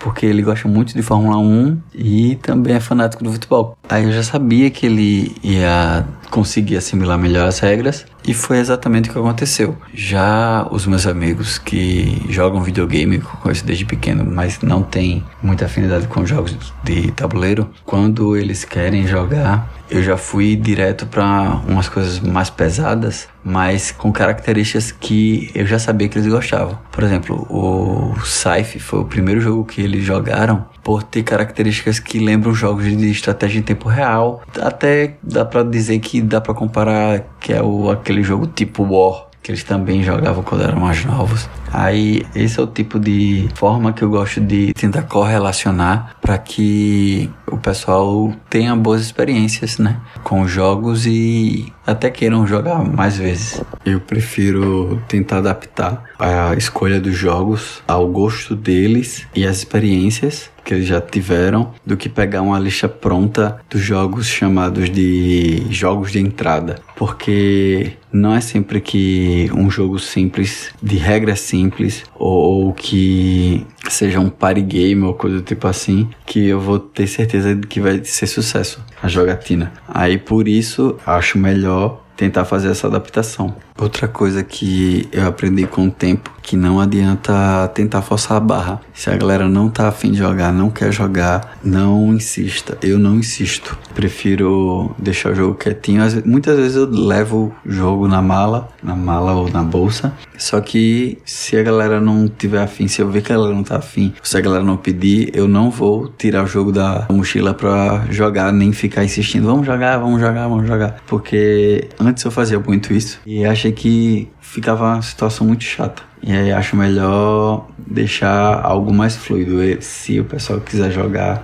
ou se eu ver que eles estão afim de jogar, eu vou lá e, e puxo o jogo e a gente joga. Mas se não, eu acho melhor deixar quietinho e vou jogar com quem quer jogar realmente, quem é do hobby, quem me chama para jogar e tal. E é isso, pessoal. Eu espero que esse relato sirva como exemplo para alguns que estão meio na dúvida de como apresentar jogos para a galera. Vamos que vamos, gambiarra até o fim. Abraço Gusta, abraço Carol e até mais. Aqui eu já entrou até falando de, de, explicação de regra, de explicar numa sequência lógica. Isso é importantíssimo, gente. Acho que tudo aqui é importante, né? Vocês perceberam que tem bastante dicas importantes aqui. Então a gente teve até um episódio que a gente falou sobre dicas de como explicar jogos. Acho que é legal vocês voltarem para ouvir esse cast, porque a gente fala um pouquinho sobre isso, porque entender a regra é boa parte da experiência do jogo. Então, um jogo que você não entendeu a regra, apesar de ter um tema legal, não vai dar certo, porque você não entendeu o jogo. Você tava ali da Zaré tentando apertar botão e fazer fazer qualquer coisa. Então isso não é uma boa experiência. E assim, acho que até aí completando, acho que é esse, esse áudio aqui do Evo fecha até um ciclo que a gente tá falando lá do, desde o áudio do Guilherme, que é a questão dos jogos mais pesados até. Como ele comentou, ah, ele já começou jogando um Scythe com um certo grupo, porque a galera já jogava War, era tipo War, né? Então ele associou isso e acabou dando certo. Por isso que é importante você perguntar, né? A gente já falou algumas vezes aqui, todo mundo falou, você chegar pra pessoa, não tenha vergonha, fala assim, ó, o que você já jogou na sua vida? Você jogou Magic? Você jogou carteado, truco? Você joga War? Você jogou banco imobiliário, detetive, qualquer coisa. Ter um ponto de partida é muito fácil de você conseguir pegar uma experiência legal na mesa, sabendo aquilo que a pessoa já jogou. É, aquilo lá da bagagem, né? Que eu falei antes. Eu acho que realmente tem que saber um pouquinho do que ela tem de, de conhecimento prévio, para então você introduzir outras coisas, né? E uma coisa que eu achei legal também, que o Evo falou aí, é dele, igual o Gusta faz, leva os jogos E às vezes é a volta do cão arrependido com o jogo dentro da mochila. Mas é isso, né? Tem que sentir como é que vai a turma aí, se realmente tá propício pro jogo, senão é aquela história do casamento arranjado, né? Não dá certo. Agora o Rafael Martins vai vir também trazer pra gente aqui mais dicas para vocês, vão ver aí o que, que ele tem de experiências e até de coisas que a gente não falou aqui ainda, hein? Fala, Gusta, Carol, gambiarreiros, gambiarristas, Rafael Martins aqui de Santo André. Bom, algumas coisas que eu gosto de levar em consideração ao apresentar jogos para quem não joga, acho que o básico, primeiro de tudo é o tema, fica bem mais fácil quando você acha alguma coisa do que a pessoa gosta, e na hora de explicar, muita paciência, ser o mais didático possível, dar bastante exemplo, é, simular alguns turnos para a pessoa entender o fluxo do jogo, deixar um pouco de lado, pelo menos no primeiro momento, termos que a gente usa como meeple, pode virar bonequinho, peça vira tile, para não confundir, não deixar a pessoa sem entender o que a gente está falando. E na hora de jogar, descontrair, deixar aquele aspecto destruidor de oponentes adormecido, para não assustar a pessoa, não, não frustrar e relaxar. É isso aí. Então, se a pessoa se divertir, provavelmente vai querer jogar novamente. Então é isso aí, um grande abraço a todos.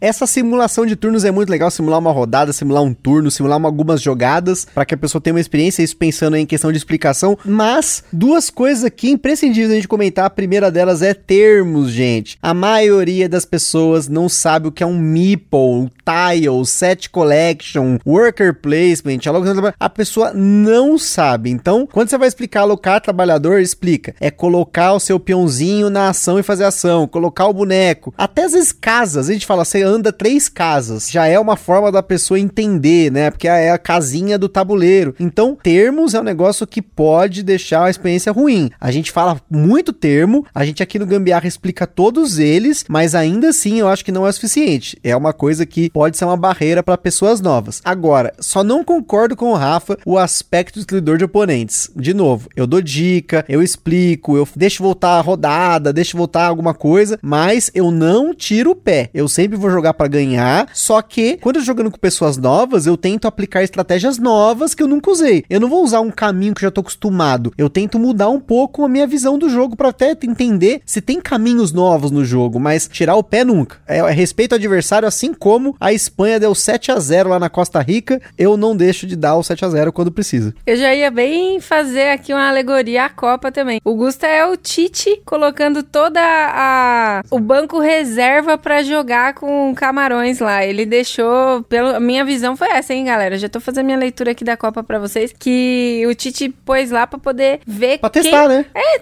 quem que ele vai poder utilizar em outros momentos também para jogar, né? E o Gusta faz isso, ele aproveita que tá com uma mesa de gente nova e vai utilizar de novas estratégias, botar as ideias novas para funcionar. Sobre a questão de termos, eu achei essa, essa ideia aí muito legal. Eu aplico isso inclusive na minha rotina enquanto enfermeira, né? Chega lá falar pro paciente, você está com um abscesso supurativo? Não, você está com um furúnculo aí que está drenando secreção. tem que utilizar do termo que a pessoa conhece, condizer ali com a cultura que ela já tem, né? Prévia... Passar informação, né? Tem que entender. Acho que tem que ser fácil a compreensão. Então, é chique falar com termos, mas para quê? Se você não vai ser compreendido, né? E aí, isso no final pode até dar uma conotação de que você não foi justo na hora de explicar e tal, mesmo que você tenha falado, explicado da forma certa. Se a pessoa realmente não entender a mensagem que você quer passar, não vai fazer sentido nenhum, só vai te afastar dela. E isso vale para tudo também, até para conteúdos de jogos de tabuleiro. E fica aí também, você que tem um canalzinho, tem um Instagram, tem um TikTok, YouTube, o que seja, até podcast, é que a maioria não tem podcast, né? Mas a gente tá aqui firme e forte. Tente usar termos que as pessoas entendam, porque aí é uma, mais fácil delas absorverem. É chique falar worker placement com set collection, não sei o que, e metagame, e furúnculo,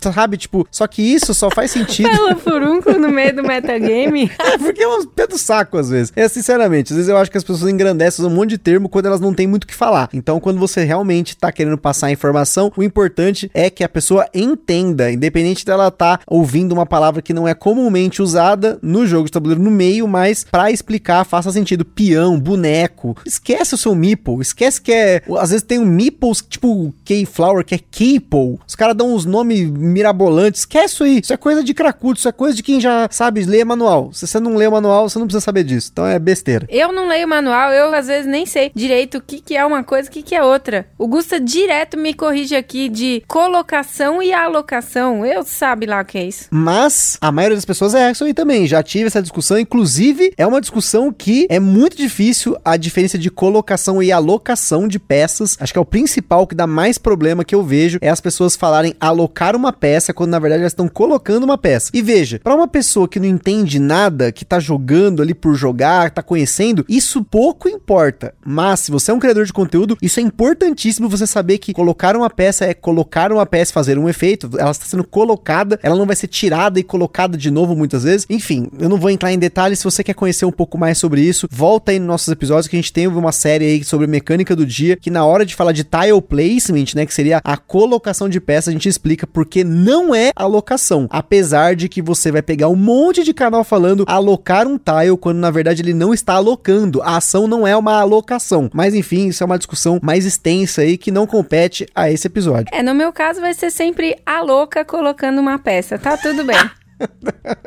tá vendo? Pode ser isso também. Pode ser o que você quiser. Pode ser colocação, alocação, jogar peça na mesa, enfim. O termo que a pessoa entendeu é o que importa. Mas se você tá chegando nesse nível, né, de explicação, é importante saber a diferença entre esses dois termos. Mas agora vamos com o Bruno Carvalho. O Bruno Carvalho que também é o cara que explica tudo na mesa dele com a galera dele e ele vai contar um pouquinho da experiência dele em apresentar os jogos para as pessoas. Fala galera, aqui é o Bruno de Maranguape. Vim contar um pouco das minhas experiências apresentando jogos de tabuleiro. E assim, no meu grupo, eu geralmente era a pessoa que comprava os jogos, então automaticamente eu ficava responsável por apresentar esses jogos. E aí, assim, no começo foi muita tentativa e erro, né? Até encontrar um, um modelo que funcionasse para mim de apresentar os jogos. Uma coisa que eu sempre tento fazer é me preparar com antecedência, vendo vídeos de gameplay, de regras e lendo o manual principalmente para poder reforçar essas regras e ter maior segurança na hora de repassá-las. E aí eu tento sempre também fazer uma contextualização com o tema do jogo, porque para mim funciona melhor explicando o jogo, tentando atrelar ele ao tema. Sei que por mais que às vezes tem aqueles euros secos que o tema é colado com cuspe, mas em geral, até esses euros mais secos eu, eu tento fazer essa contextualização com o tema das ações e tal, para criar uma, uma relação mais próxima com as regras e ficar mais fácil de explicar mesmo. Então, para mim funciona bem fazer nesse estilo. E aí importante também é tentar ver como a mesa está reagindo à explicação das regras também, porque às vezes você está sendo muito detalhista e as pessoas não estão entendendo ou estão muito dispersas, então é sempre tentar manter o equilíbrio para você conseguir prender a atenção, passar o máximo de informações possíveis para que as pessoas consigam jogar bem sem que elas fiquem cansadas, né? Então é, é uma arte mesmo tentar encontrar esse equilíbrio. Mas é isso, agora eu tô curioso para ouvir como a galera faz por aí. Tamo junto e aquele abraço. Essa coisa do equilíbrio é dificílimo, sem dúvida, é difícil e coletar o feedback das pessoas você precisa fazer sempre. Olha, tem uma coisa que eu já vi acontecer, que é a pessoa ter medo de tirar dúvida na mesa, porque já tá explicando, a galera tá ansiosa para jogar e ela se guarda, ela não pergunta e aí depois você descobre que ela não tinha entendido algo no jogo. Então, aquela perguntinha quando você terminar a sua explicação, seja ela de um minuto, de 10 minutos, de 20 minutos, 50 minutos que seja, pergunta: alguém tem uma, alguma dúvida? Você entendeu? Tá tudo certinho? Insista que a pessoa faça perguntas, que ela esteja segura da que a sua explicação ela entendeu tudo. Porque senão vai acontecer essa coisa que você vai ver assim na mesa a pessoa com aquela cara de Nazaré, porque ela ficou com medo de perguntar, porque viu a, a, como a reação tava da galera ali. Claro, se as pessoas estão reagindo de forma diferente na mesa, é difícil de você ficar de olho todo mundo ali. Tem jogos com mais pessoas e tal, mas feedback das pessoas é importante para tudo, inclusive para esse podcast, vocês sabem disso. Não é à toa que esse ano aí os temas que a gente tá falando desde janeiro são do feedback dos nossos apoiadores, mas esse feedback continua sendo importante na mesa. Você tentar perguntar para as pessoas se elas entenderam, se elas estão gostando. Às vezes vale a pena no meio do jogo você parar a partida, acabar com o jogo, se tá todo mundo chateado, se não tá legal, se não tá fluindo. Já aconteceu com a gente aqui já, de parar o jogo no meio e partir para outra, porque a reação das pessoas não tava legal. Tem momentos, por exemplo, que se a regra é muito longa, às vezes você pensa ali em alguma dúvida, teve ali alguma dúvida na hora, só que se você não interrompe a explicação para perguntar, acaba que esquece, né? Ou depois também, às vezes aquela dúvida tá ali e ela é sanada com o restante da, da explicação também, depende. Então, sugestão é que se a, a explicação for muito comprida, distribua bloquinhos e canetas para as pessoas anotarem. Porque às vezes vai saber, né? A dúvida pode ser longa. O negócio vai virar um estudo, o negócio é uma aula, né? O cara começa a anotar, fazer um monte de coisa, né? É, se for cumprida, não tem jeito, que senão não há memória que suporte tanta informação. É, nessas horas, às vezes, se você pega um jogo desse, é legal você procurar. Se o jogo não tem o seu player aid, né? Só ajuda o jogador. Às vezes online tem. A gente tem jogos que a gente imprimiu, né? O player aid, que a gente pegou da comunidade, para que as pessoas tivessem ali alguma coisa para consultar durante o jogo, porque não é toda hora que você quer consultar manual, mas deixa também disponível o manual para que as pessoas possam consultar. E acho que para corroborar essa minha análise aí do áudio do Bruno, quem vai vir para falar pra gente aqui agora é o Davi, o Davi que vai comentar com vocês aí também a experiência dele apresentando jogos. Olá, tudo bem? Meu nome é Davi, sou de Guarulhos. Bom, é, eu acho que é o jeito mais fácil de apresentar o jogo para alguém. Você primeiro contando o tema do jogo, o que está acontecendo no jogo, que, o que, que é isso que eu estou vendo na minha frente. Explicar o tema, depois você pode passar para a parte da mecânica. Se a pessoa não conhece a mecânica, você explica rapidamente a mecânica para a pessoa. E aí eu uso a estratégia de trás para frente. Eu começo explicando como se ganha. Não como eu vou tentar ganhar, o que, que eu vou ter que fazer, mas o como se ganha. O jogo ele finaliza assim e você vai ganhar pontos assado. Então, explicando desta forma, é mais fácil da pessoa imaginar como ela vai ganhar um jogo. E quando eu estiver explicando as regras, é mais fácil. Puxa, eu posso usar essa regra para ganhar um jogo dessa forma, posso usar aquela regra para ganhar daquela forma. Outra coisa que é muito importante, saber a regra. Porque não adianta você começar a explicar para alguém, você não sabe a regra, você começa a pegar no manual ali na hora. Uma vez aconteceu num local aí que a gente foi a turma jogar e eu sabia metade da regra, não sabia como pontuar. Não tinha dado tempo de ver isso. Eu falei, ah, mas ninguém vai perguntar, ninguém vai jogar esse jogo. Foi bem o jogo que a turma quis jogar. E aí eu sabia a parte da regra e na hora quis lá dar uma. Ai meu Deus do céu dar uma lida lá nas regras lá. Então nós tentamos três vezes jogar o jogo na quarta vez que deu. Mas precisou todo mundo é, se juntar aí para tentar entender a pontuação do jogo. O jogo era bem, é bem legal, mas eu não lembrava da regra. Então isso é, é frustrante às vezes. Exemplo é muito importante. Você explicou o que tem que explicar, passou o exemplo, a pessoa já pega e já começa a jogar. E ser o mais rápido possível. Porque assim, um exemplo é o root. Você gasta lá 10 minutos explicando a partida, depois você vai ter que explicar cada facção, gastou mais 10 minutos cada facção. Depois a quinta pessoa que você explicou, a quarta pessoa, já se passaram 50 minutos. O primeiro cara nem lembra. Então, ser o mais rápido possível nas regras. Se em alguns casos você pedir para a pessoa, olha, se você conseguir ver a regra do, de, de, tal facção, ou dar uma olhada, na, uma amassada por cima, em cima das regras, é bom, porque aí a pessoa só chega com as dúvidas explicar direitinho, tema, tudo mais, eu acho que é importante. Então é dessa forma que eu explico. Parece ser meio complexo falando, mas é o certo. Você tem que saber cada passo do jogo para poder passar para a pessoa. Você tem que dominar o jogo para poder explicar para alguém. É por isso que eu não explico. é por isso que eu não explico. Eu tenho dificuldade de explicar. Eu começo a me enrolar, dou umas tropeçadas, mas com os exemplos todo mundo entende. Então minha técnica é exemplos. Vou na base do exemplo que vai dar certo. Se o exemplo está certo, no final das contas tem que dar certo. Então é isso. Um abraço para todos e a gente se vê por aí.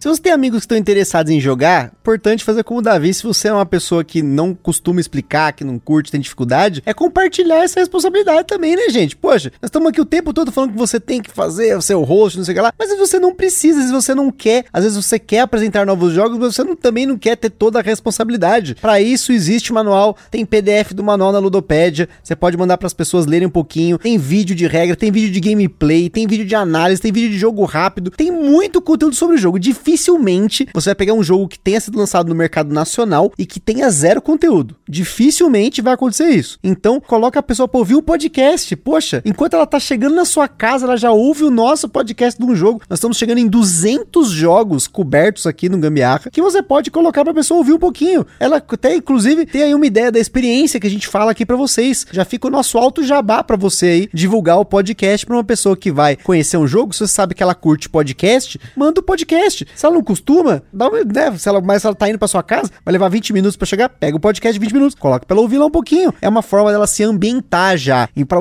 as pessoas não chegarem sim totalmente cruas. Chegar cru para jogar pode não dar certo. Então você preparar uma pessoa, ainda mais se você vai pegar um jogo tipo que nem o Davi falou, um root. Eu acho que para quem tá jogando no nível do root, é importante que cada um leia a sua facção, já tenha uma ideia, combina antes. Ó, você vai jogar com a, a, os gatos, vai jogar com não sei quem, enfim, com malandro. Coloca pra pessoa ler um pouquinho também, né? E na hora tira dúvida. Acho que compartilhar essa responsabilidade também é uma forma de diminuir problemas e frustrações na experiência. Ah, aqui eu já tenho um host dentro da mala. Eu levo os para todo lado, porque aí eu, eu me livro dessa responsabilidade de ter que explicar, porque, sinceramente, eu não sou uma boa explicadora de jogos. O Gusta, ele tem, assim, muita facilidade com isso, então vamos utilizar dessa ferramenta, porque é melhor.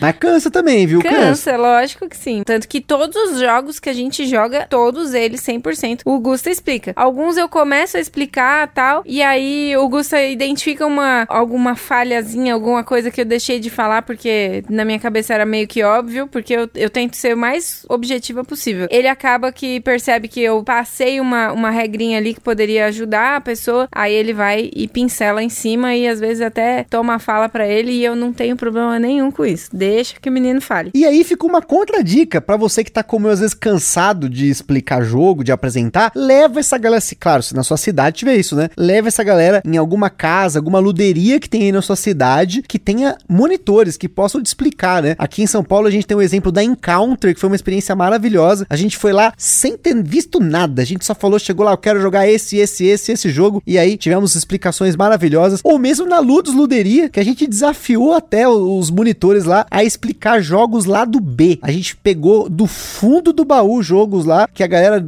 sabia, tinha que buscar o um monitor ali, porque eles se dividem lá. São vários monitores, mas eles têm mais de mil e poucos jogos lá, estão chegando em 1500. Imagina decorar a regra de tudo isso. Então, tinha jogo lá que a regra estava em francês, mas o monitor tinha uma noção, sabia. Eu tentei ali arranhar o meu francesinho que aí, para manual de jogo de tabuleiro, eu ainda consigo algumas coisas, mas não vou cometer aquela gafa que eu fiz no Stone Age, que leu o manual alemão e expliquei o jogo errado. Mas você jogar num lugar desse, que você leva a sua turma e já tem uma pessoa fora da turma para poder trazer a experiência, ajuda muito. Ou em eventos também, como exemplo aí do Board Game São Paulo, do DOF aí, que você consegue colocar as pessoas para jogar sem que você tenha que explicar. Aí você tira das suas costas esse peso de ser o host da mesa. E agora, quase nos nossos finalmente, quem vai. Eu vou colocar os dois juntos aqui, porque a Fabi e o Nivas estão vindo aqui. E é engraçado, né? Eles às vezes até me, me ligam em momentos diferentes, mas as ligações, olha só como estão sincronizados, se complementam. Então eu vou colocar aqui primeiro a Fabi e depois o Nivas. A Fabi vai explicar um pouquinho e depois o Nivas vai colocar alguns exemplos para vocês.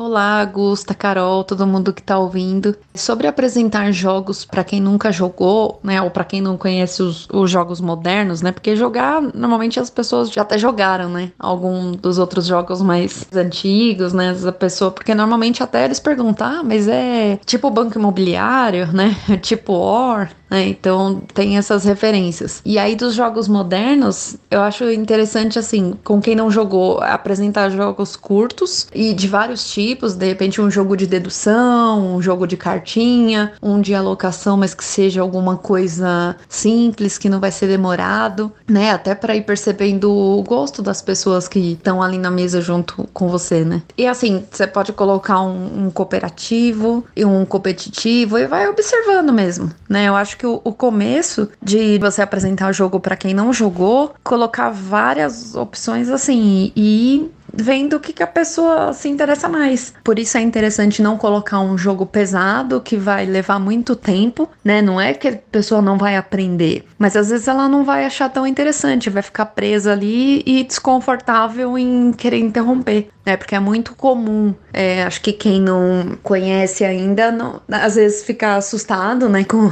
com o tamanho do jogo, com a quantidade de ações que tem para fazer. E aí, não sei, é isso.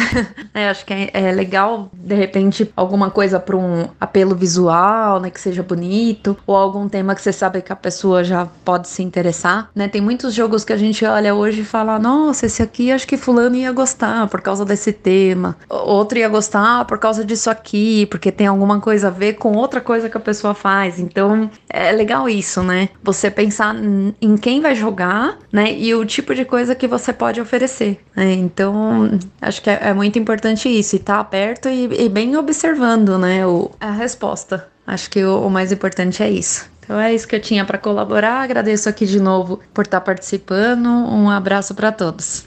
Oi, Gusta, Carol, tudo bem? Nivas Oliveira aqui de São Paulo falando aqui um pouquinho da minha experiência, né, sobre trazer novas pessoas para o hobby, né, colocar jogos na mesa aí para que as pessoas gostem, né, e venham aí a se interessar, a querer jogar mais coisas, perguntem mais, né. Aqui a gente tem algumas experiências, né, alguns amigos que a gente já tentou ensinar algumas coisas que foram bem sucedidas, que foram bem divertidas assim. A gente tem experiências muito legais com abstratos, o pessoal costuma gostar bastante, né? Porque é um joguinho bem legal ali, você tem que mandar bem na sua criatividade para poder conseguir montar ali suas palavras e fazer com que as pessoas descubram, né? Tem jogos divertidos, né? Taco, gato, cabra, queijo, pizza, maravilhoso para trazer as pessoas, é risada certa, né? Tem jogos para ensinar sobre cooperatividade também, né? Por exemplo, aí o, o Bandido, né? É um ótimo jogo para isso também. Acho que a maioria da linha Pocket aí da Paper Games é ótima para isso, né? Mas aí tem vários jogos também.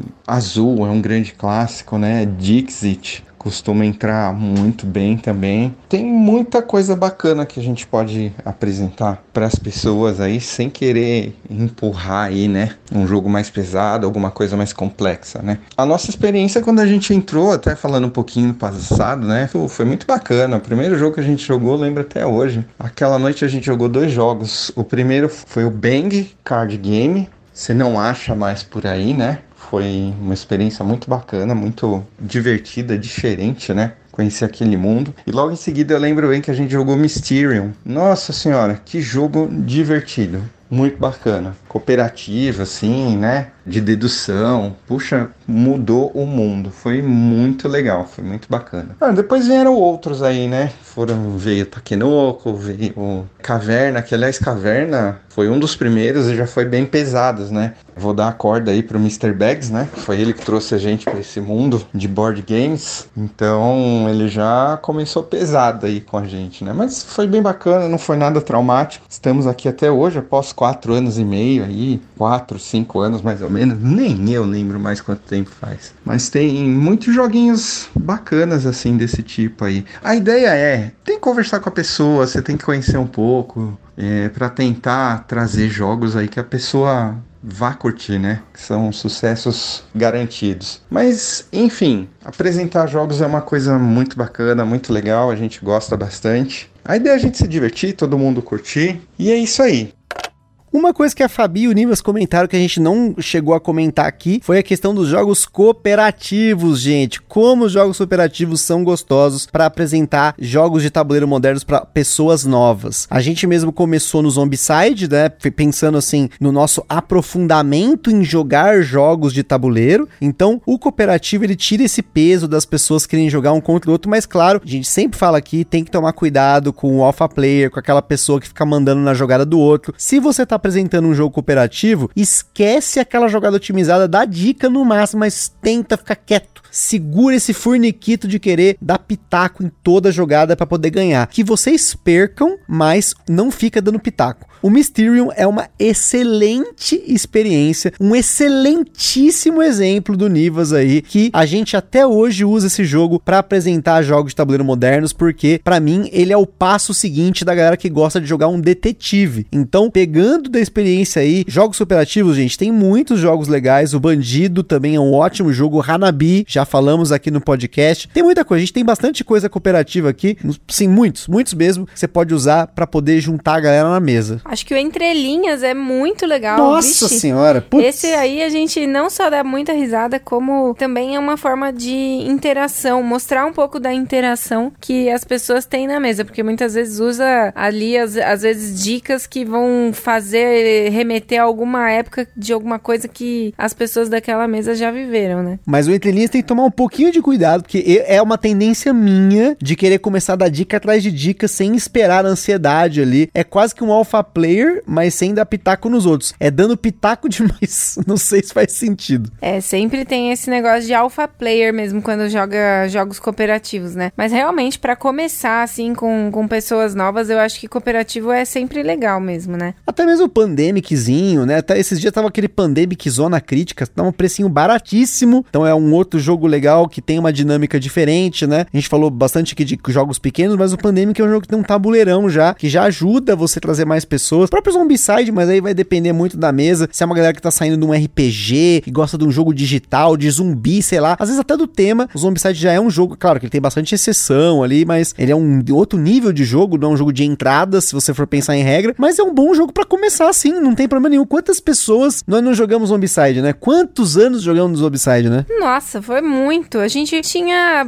várias versões do Zombicide, assim. A gente imprimia regra e, enfim, o Gustavo. Jogamos bem... com a sua prima, com a sua irmã, Vixe, com os irmãos da, da irmã foi do Rafael. Muita gente, muita gente foi. E, e, sempre rodou muito bem, né? Sempre foi super bem visto na mesa. E para finalizar, gente, agora o Diego Antunes vai dar mais dicas para vocês, pra gente poder fechar aqui com chave de ouro também com algumas dicas legais de como apresentar os jogos, jogos de exemplo aí para vocês apresentarem esse mundo maravilhoso para as pessoas que você gosta. Fala gambiarreiros, beleza? E o Diego de Esporte na Mesa. Vou falar as estratégias que eu uso para apresentar os board games. Normalmente, quando eu tô em casa, eu, eu uso um joguinho para quebrar o gelo. Literalmente, o, o curling de mesa. Ele é muito bom, ele atrai todo mundo, né? A galera que é mais velha fala, ah, é uma bochinha de mesa, tem 1,20m. E aí, a partir dali, fica bem mais fácil de direcionar outros jogos. Aí, eu gosto também da, da lebre da tartaruga ali, que tem uma dinâmica diferente, já tem um tabuleiro, e assim vai indo. E para pregar a palavra mesmo, assim, do board game, eu uso o E-Top. Ele tem saído muito bem todos os públicos. Simplesmente estou em algum lugar, tiro ele da bolsa, pergunto se a galera já conhece, se está afim de fazer uma dinâmica, um joguinho ali e aí é só sucesso. Todas as vezes que eu tenho levado ele tirado assim sem aviso prévio, é só alegria e a partir daí a galera já começa a buscar mais, mais jogos. Aí tem outros mais portáteis sim, mas o E-Top é o que, que eu uso bastante como ferramenta aí. Então essa é a minha estratégia. Valeu! Fechando aí, gente, olha só. Paper Games. A linha de jogos da Paper Games, a maioria dos jogos funcionam bem. Você vai ter ali jogos que vão funcionar com mais pessoas, tipo um Peg em 6, um Saboteur, um Cook Off. Vai ter jogos para você jogar com menos pessoas, até em dois, como é o caso do Fung, que já é mais parecido com um carteado ali. Você tem jogos como o Dobro, que é um excelente jogo, já falamos algumas vezes, e algumas pessoas já falaram do Dobro aqui, também é legal. Ticket Ride, eu acho que é imprescindível. Tem a gente falou, né, até inclusive naquele cast sobre jogos de entrada, que não é necessariamente só fala de jogo de entrada entrada em si, mas acho que os exemplos que o pessoal colocou aqui nem tem tanto. A gente teria, claro, muitos exemplos para ficar falando, gente ficar que o cast inteiro. Mas eu acho que é legal você pensar. Se a pessoa quer jogos festivos, procure jogos festivos. Se a pessoa rola ali um negócio mais cooperativo, vá de cooperativo. Se nunca jogou nada, eu iria também de cooperativo, colocaria um jogo desse, um carteadinho, um King's Gold, um jogo de dados ali para poder ter aquela questão da sorte na mesa e eventualmente aí colocando jogos um pouco mais longos, mais complexos, é uma questão de tempo e paciência siga tentando. Se não der certo, beleza, jogue com as pessoas que você gosta, aquilo que elas gostam. O importante é se divertir. Sempre, sempre se divirtam, joguem, deem risada, se frustrem de vez em quando também, porque é normal, porque é isso que mostra que a gente está vivo. Parta para outra para depois você se divertir. é isso aí, gente. Na verdade, Carol ama Rush MD, mas acho que só nós gostamos do Rush MD. Não, não é só a gente, não. Muita gente, mas das pessoas que eu tenho apresentado, infelizmente, só a gente mesmo que gosta.